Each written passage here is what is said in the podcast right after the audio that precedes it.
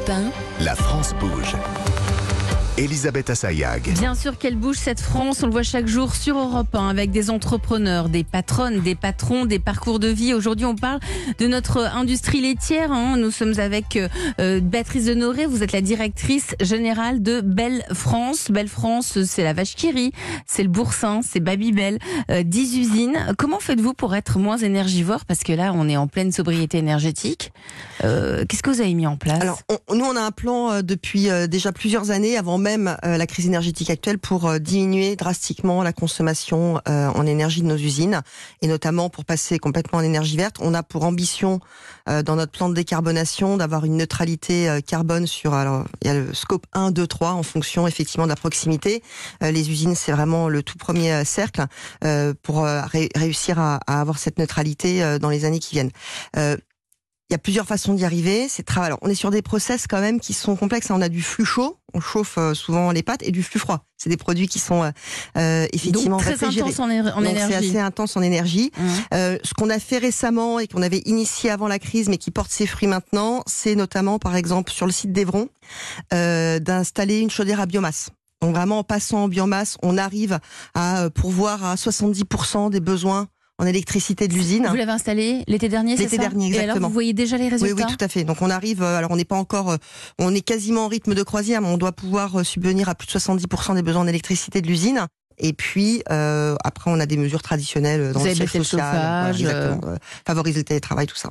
Euh, quand on, on- on- on a des marques aussi fortes que Vache rit, Babybel, Apéricube, comment on arrive à avoir l'inspiration et innover et, pe- et- et voilà et réfléchir aux, aux nouveaux produits Alors je pense que l'inspiration et l'innovation, euh, l'audace qui fait partie de nos valeurs, euh, elle est, elle a été dès la création de, elle a été dès la création du groupe. Euh, à l'origine, après la guerre, en fait, Léon Bell, il avait plein de meules de fromage dont il savait pas quoi faire parce qu'il ne pouvait pas les vendre en état actu- actuel, et donc il a décidé de fondre son fromage pour le mettre dans des petites boîtes et le faire voyager à travers la France. Mm. Donc l'innovation sur la forme produit, C'est c'est vraiment- départ. C'est dès le départ. Quand Mm. vous voyez un mini Babybel, on en parlait euh, euh, avant l'émission. euh, la technique d'un mini Babybel, c'est fantastique. C'est une petite coque de cire qui Mm. empêche euh, la, la for- la formation On de la s'amuse bien avec Voilà. la petite coque de cire quand on est enfant après. Exactement. Un apéricube, être capable d'injecter euh, une pâte fromagère dans un cube qui est hermétique, c'est aussi une énorme innovation.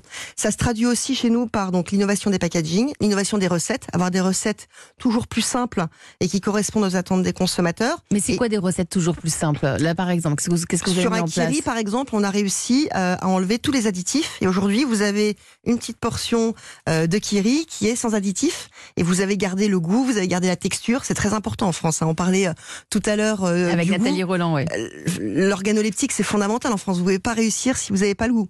Et puis l'innovation, c'est aussi l'innovation technologique. Donc on a lancé une marque euh, qui s'appelle Nurich, qui est euh, effectivement une alternative végétale euh, au fromage avec différents produits. Donc vous avez aujourd'hui... euh, C'est la vache qui rit euh, végétale en gros? Alors, ça peut être la vache qui rit végétale qu'on n'a pas encore euh, lancée en France parce que justement, on n'a pas encore l'organo qu'on veut. Mais c'est par L'organo, exemple, ça veut dire la technique? La- on n'a pas le, le goût Le qui goût. correspond au goût des. Français. D'accord. D'accord. Euh, mais par exemple, c'est boursin végétal. On a lancé un boursin végétal qui est produit sur notre site de Passy-sur-Eure et qui est effectivement à base de graines de tournesol. Vous retrouvez pas, c'est pas tout à fait le boursin que vous connaissez. Mais il est peut-être qu'il est meilleur, non? Il est, bah, ça dépend des goûts, Mais mais ouais. effectivement, il est très onctueux. Il a vraiment ce très bon goût d'ail et fines herbes, et il a vraiment trouvé son public. Donc, on, arrive à faire de l'innovation produit. Donc vous faites de l'innovation à partir de produits existants parce que vos marques sont hyper fortes, hein, Babybel, Vache qui rit, Kiri, c'est Péricube. Mais est-ce que vous allez penser au, à, la Vache qui rit de demain, c'est-à-dire au super produit qui va encore tout exploser? Ah, on est en permanence, comme je vous dis, à regarder ce qu'on peut faire pour continuer génération après génération, être innovant sur les marchés sur lesquels on opère. Donc ça va à travers la diversification sur le végétal et sur le futrier, ça va à travers la diversification géographique aussi. On a conclu un partenariat en Chine justement pour amener des produits laitiers et des produits fromagers en Chine. Alors qui seront peut-être sous des formes différentes. hein. On peut imaginer euh, la consommation de produits fromagers sous forme de, de sucettes, euh, sous des formes qui sont très différentes de ce qu'on peut faire euh, en France, mais Mhm. toujours une portion. Donc l'innovation, elle est permanente, soit dans les formes produits, soit dans les recettes, les packaging, Donc ou géographiques. le, le dernier né, c'est Nurich, c'est le- l'alternative végétale. Tout à fait. On va continuer à parler de ces- de ces spécialités laitières. hein. Nous, les Français amoureux du fromage, on cherche et on trouve des solutions ici avec vous. Euh, Maxime Balanche, vous êtes le fondateur d'Albora. La France bouge. La pépite du jour. Maxime, vous avez 31 ans, c'est ça? Exactement. L'entreprise a deux ans, vous venez d'une famille d'agriculteurs. On va revenir un petit peu sur votre parcours. Vous avez fait un BTS en conception ainsi qu'une école euh, d'ingénieur, euh, tout en continuant une formation chez Evoli. Evoli, je suis allée regarder, c'est un expert en technologie fromagère. hein. Donc vous saviez déjà où vous souhaitiez aller? Exactement. C'est, je, suis né là-dedans, on va dire. Je suis un peu comme Obélix, euh, tombé dans la marmite, mais du fromage. Euh, j'ai toute ma famille qui est agriculteur et mes parents marraines qui étaient fromagers. Donc euh, mes vacances, je les ai passées entre les deux mondes. Et donc j'aimais aussi pas mal la mécanique. Je me suis dirigé côté machine. Donc j'ai fait tout mon apprentissage dans différentes sociétés.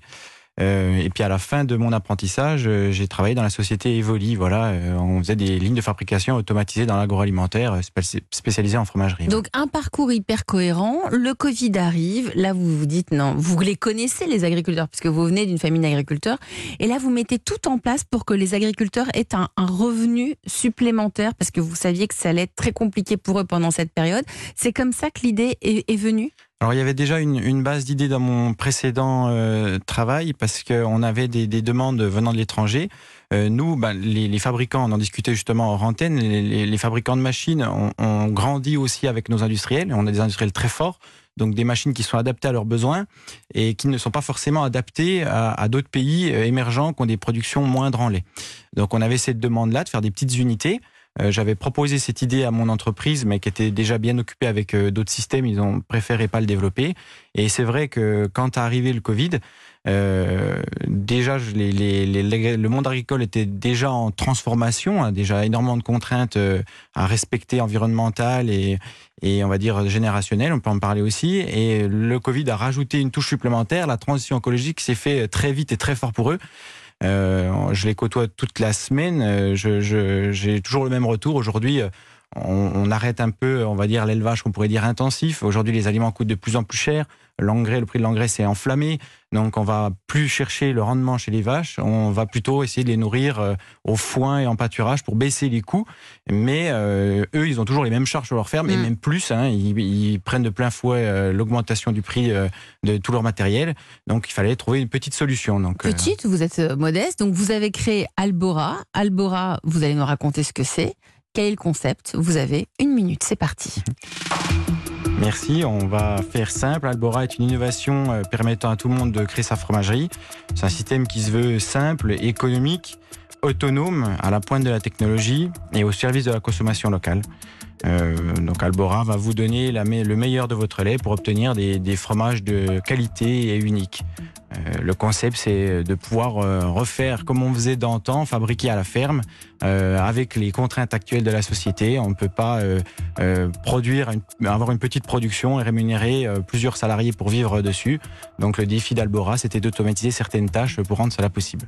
Merci, c'est tr- extrêmement simple, extrêmement clair. Merci Maxime Ballange, fondateur d'Albora. Finalement, vous donc vous permettez à tout le monde de créer sa propre fromagerie sans être fromager. C'est surtout ça. On Exactement. a besoin d'un savoir-faire Oui. euh, hyper performant. Ils vont, ils- ces, ces personnes vont pouvoir monter en compétences, mais le, le- le savoir-faire fromager, il est présent, mais il est présent chez nous. C'est nous qui, qui avons notre propre fromager.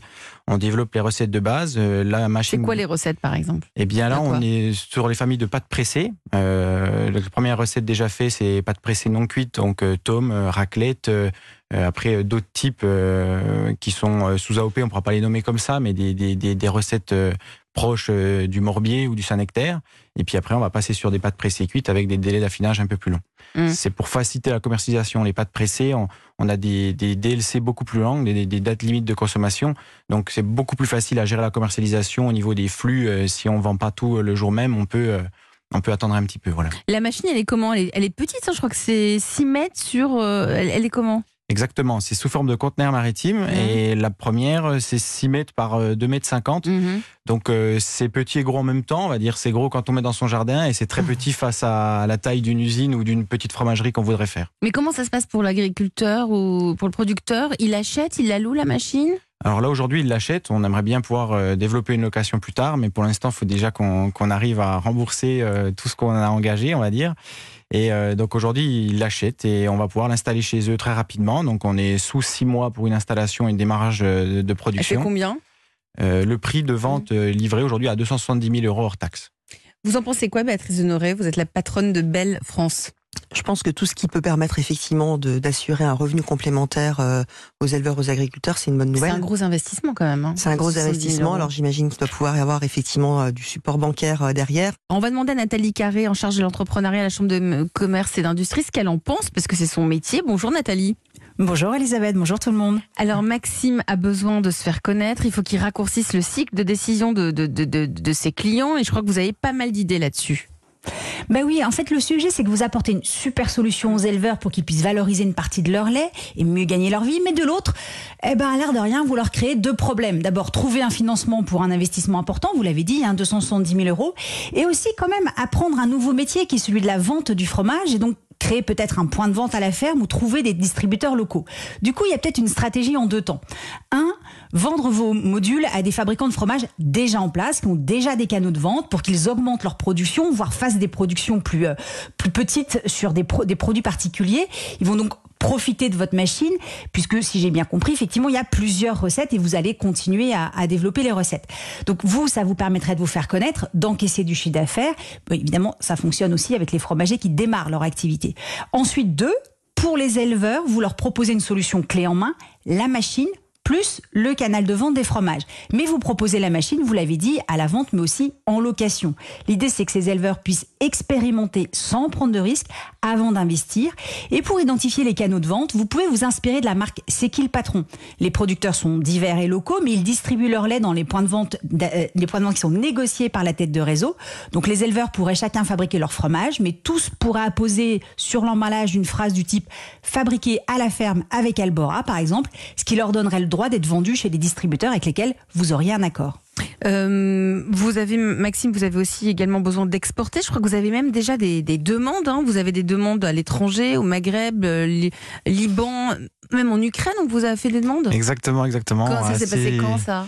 Bah, plus assez surprenant, on va dire. Euh, je pense que la France rayonne dans bien des domaines et dans le domaine de l'agriculture aussi. Donc, euh, euh on est en avant sur la façon de, de gérer l'agriculture, la façon de de, gérer les, enjeux écologiques et euh, on s'aperçoit qu'il y a des producteurs étrangers qui sont en lien avec des producteurs français, qui, qui, euh, discutent avec eux, qui sont sur des réseaux sociaux ensemble. Nous, on a fait de la, publicité sur les réseaux sociaux et euh, bah, c'est revenu aux oreilles, on va dire, ou à la vue de, ces producteurs et tout de suite ils ont pris contact avec nous et ils se renseignaient sur la machine alors qu'on n'avait encore pas fait de pub dans ces pays-là, pas du tout. Alors, Nathalie, justement, par rapport à, à ce besoin d'exporter, par rapport à ces deux Euh, je crois eh que vous ben avez deux idées. Ben oui, et là, évidemment, vous avez déjà des demandes. Votre allié, c'est la Team France Export. Les conseillers vont vous aider à définir votre projet, choisir vos marchés, prospecter le cas échéant, gérer toute la partie opérationnelle. Bref, tout ce dont vous avez besoin, soit simplement pour répondre aux demandes que vous avez déjà, soit pour développer une vraie stratégie à l'export. Mais je vais également penser aux ONG qui interviennent dans certains pays pour aider les populations à créer leur emploi. Alors parfois, elles installent une pompe à eau, par exemple, dans un village. Pourquoi elles ne pourraient pas installer une machine Albora au cœur d'un village pour que les habitants puissent transformer le lait de leurs bêtes en fromage et ainsi vendre leur production sur les marchés locaux eh bien, je vais intervenir là-dessus parce que c'est exactement un sujet euh, euh, d'actualité. On n'est pas prévu de tout de suite euh, aller à l'étranger, mais on a on est en train de créer une antenne à Dakar et euh, on s'adresse aux ONG parce qu'il y a énormément de, de demandes en, Afrique de l'Ouest. Euh, c'est un pays qui historiquement consomme des produits laitiers, du fromage, transforme, euh, mais n'est pas capable de le conserver. Donc il va être produit dans les campagnes et les villes grandissent de plus en plus et utilisent du lait sous forme de poudre pour pouvoir refaire leur consommation dans les villes. Donc c'est un challenge de pouvoir mettre en relation les producteurs de lait et les points de vente dans les villes. Albora peut répondre à cette demande. Euh, on les a tout de suite vus euh, très intéressés par le projet, mais bien sûr, euh, c'est un coût important, encore plus important pour eux, donc il faudra avoir recours aux ONG. C'est un peu notre stratégie de développement dans ces pays. Et si belle, innover avec Albora? Ah, si, belle ah, si belle innovée avec Albora. Et si on avait une gamme Le Kirin Martin, le Babybel de Céline, la Vacherie de Stéphane, Martin, Céline et Stéphane étant des, des éleveurs locaux qui produiraient les fromages belles, sous votre contrôle bien sûr, sur leur exploitation avec Albora. Bien sûr, le goût peut, peut-être serait un peu différent en fonction de la nourriture des bêtes et donc des saisons, mais ça donnerait une connotation locale et artisanale à ces fromages très connus et ça pourrait attirer une nouvelle clientèle. L'idée c'est qu'Albora devienne l'alchimie qui transforment l'or blanc des éleveurs en un fromage savoureux qui ravira les papilles des petits et des grands. On aime beaucoup vos idées, Nathalie Carré. Merci. Vous en pensez quoi, Béatrice Honoré? C'est une, franchement, c'est une idée sympa. Alors ça. écoutez, nous on a effectivement parlé de pâte pressée non cuite parce qu'effectivement, euh, Kiri n'est pas une pâte pressée non cuite, c'est un frais fondu, donc c'est techniquement c'est un peu différent. Mais on a euh, effectivement une marque de pâte pressée euh, non cuite euh, qui s'appelle Cousteron ou Port Salut. Euh, nous 100% euh, de notre lait vient euh, des, du bassin effectivement euh, euh, des éleveurs euh, de l'association des producteurs de Belle Ouest. Qui nous donnent euh, et qui nous fournissent de 100% de la lait. Je sais pas s'il en reste un petit peu pour en faire euh, localement, mais euh, on pourra leur suggérer. On pourra leur, leur suggérer. En tout cas, si ça vous a plu, si vous êtes une pépite, si vous aussi vous avez envie de venir pitcher votre projet d'entreprise ici à Europe 1, Nathalie Carré, quelle est l'adresse pour recevoir vos précieux conseils? Eh ben, c'est E1-La France Bouge à europe1.fr. Et comme tous les jours, promis juré, Solène Godin, Charlotte Barrican et moi, on lit toutes les candidatures Et il y en a de plus en plus sur les bureaux, ça je peux vous le confirmer. Allez, vous restez avec moi autour de la table de la France Bouge. Tout de suite avec cette question, vous faites quoi pour vos salariés Europe 1, la France bouge. Demain, au travail. Béatrice Honoré, il y a combien de salariés chez Belle France? On est à toute activité confondue 4000 collaborateurs. 4000 collaborateurs. Euh, vous, vous avez mis en place des, des, des initiatives pour, euh, pour que les, les, vos salariés se sentent le mieux possible euh, au travail. Je crois que même ce sont elles qui se sont auto-gérées pour leur présence au travail par rapport à votre euh, politique de télétravail. Oui, alors au siège de Suresnes, hein, évidemment dans les usines c'est un petit peu euh, un petit peu différent. Euh, mais effectivement, nous ce qu'on pense, c'est qu'il y a aujourd'hui, euh, on essaye d'être une entreprise apprenante. On se rend compte aujourd'hui que les compétences évoluent très vite. Euh, Ça veut dire qu'on vous formez au fur et à mesure. voilà, c'est de réussir à adapter l'organisation et les compétences au fil du temps et que les collaborateurs soient partie prenante. euh, Donc de- ils participent activement voilà, à toutes les décisions. À- aux décisions notamment concernant leur formation, leur développement, et ça peut Et être sur des de éléments d'organisation effectivement Mais- euh, du mode de vie. Donc par exemple sur Belle France, euh, sur la division euh, que je dirige à Suresnes, euh, les équipes, on, on s'est bien rendu compte au moment du Covid, donc on s'était adapté comme tout le monde avec Mm. un retour à domicile, la sécurité était la priorité, et qu'il y avait cette attente euh, des différentes générations de pouvoir avoir un mode de travail différent. Donc en fait chaque équipe a réfléchi à son mode d'organisation a fait des propositions qu'on a ensuite légèrement harmonisées pour s'assurer qu'il y a un collectif. qu'il y a une proposition qui, qui, qui, est, qui, en est, qui est ressortie un peu originale? Je crois que c'est sur les espaces de coworking. Alors on a effectivement euh, donc les personnes viennent au siège, euh, les équipes viennent au siège, on déterminé, suivant les équipes marketing, on dit telle journée on veut tous être au siège. Nous on fait une journée Belle France aussi où tout le monde vient et où on organise un peu les événements avec des conférences, ce genre de choses. Euh, les équipes euh, commerciales, on dit bon, nous on est vraiment là pendant la période des négociations, après on peut travailler un petit peu plus à distance. Donc chacun euh, s'adapte pour vraiment après l'idée c'est de garder du collectif, ça c'est extrêmement important. Et puis aussi on a permis en, en mode effectivement euh, pour assurer des collaborateurs qui habitent loin. Historiquement, on avait un siège à- Vincennes, un siège dans Paris, on a tous bougé à Suresnes. Donc on a des collaborateurs qui habitent assez loin, qui puissent, sur certaines journées, pour certains collaborateurs, aller dans des espaces de coworking. Donc vous leur louez des espaces de coworking? Donc on a un certain nombre de places, effectivement, ils ont des crédits. C'est peuvent vachement bien. Donc utiliser ils ne sont pas au du- sein de sièges Bell, mais vous avez loué des espaces de coworking peuvent près de leur maison. Voilà, Et ils ils se peuvent réunissent activer. tous les trois ou tous les Ou ils quatre. peuvent soit faire une réunion sur place, soit effectivement sortir de leur domicile, parce qu'on se rend bien compte, on le voit bien. hein, Moi, j'ai beaucoup de, les stagiaires sont beaucoup au siège, parce que le- leur domicile en région parisienne n'est pas forcément euh, très grand. Donc, ils ont besoin de Donc vous, du vous vous êtes adapté aussi aux besoins des collaborateurs. On essaye. Hein, vous essayez. Allez, vous restez avec moi à suivre. Que sont-ils devenus? Europe 1, Le skir, vous savez, ce yaourt ultra protéiné. Eh bien, figurez-vous que Gabriel Gutmann, le fondateur de Puffies, était venu euh, dans la France Bouge. Il avait lancé euh, le Puffies, hein, c'est le, le nom de son skir 100% français. C'était il y a un an. Et depuis, bien depuis, il a levé pas mal d'argent. On va l'écouter.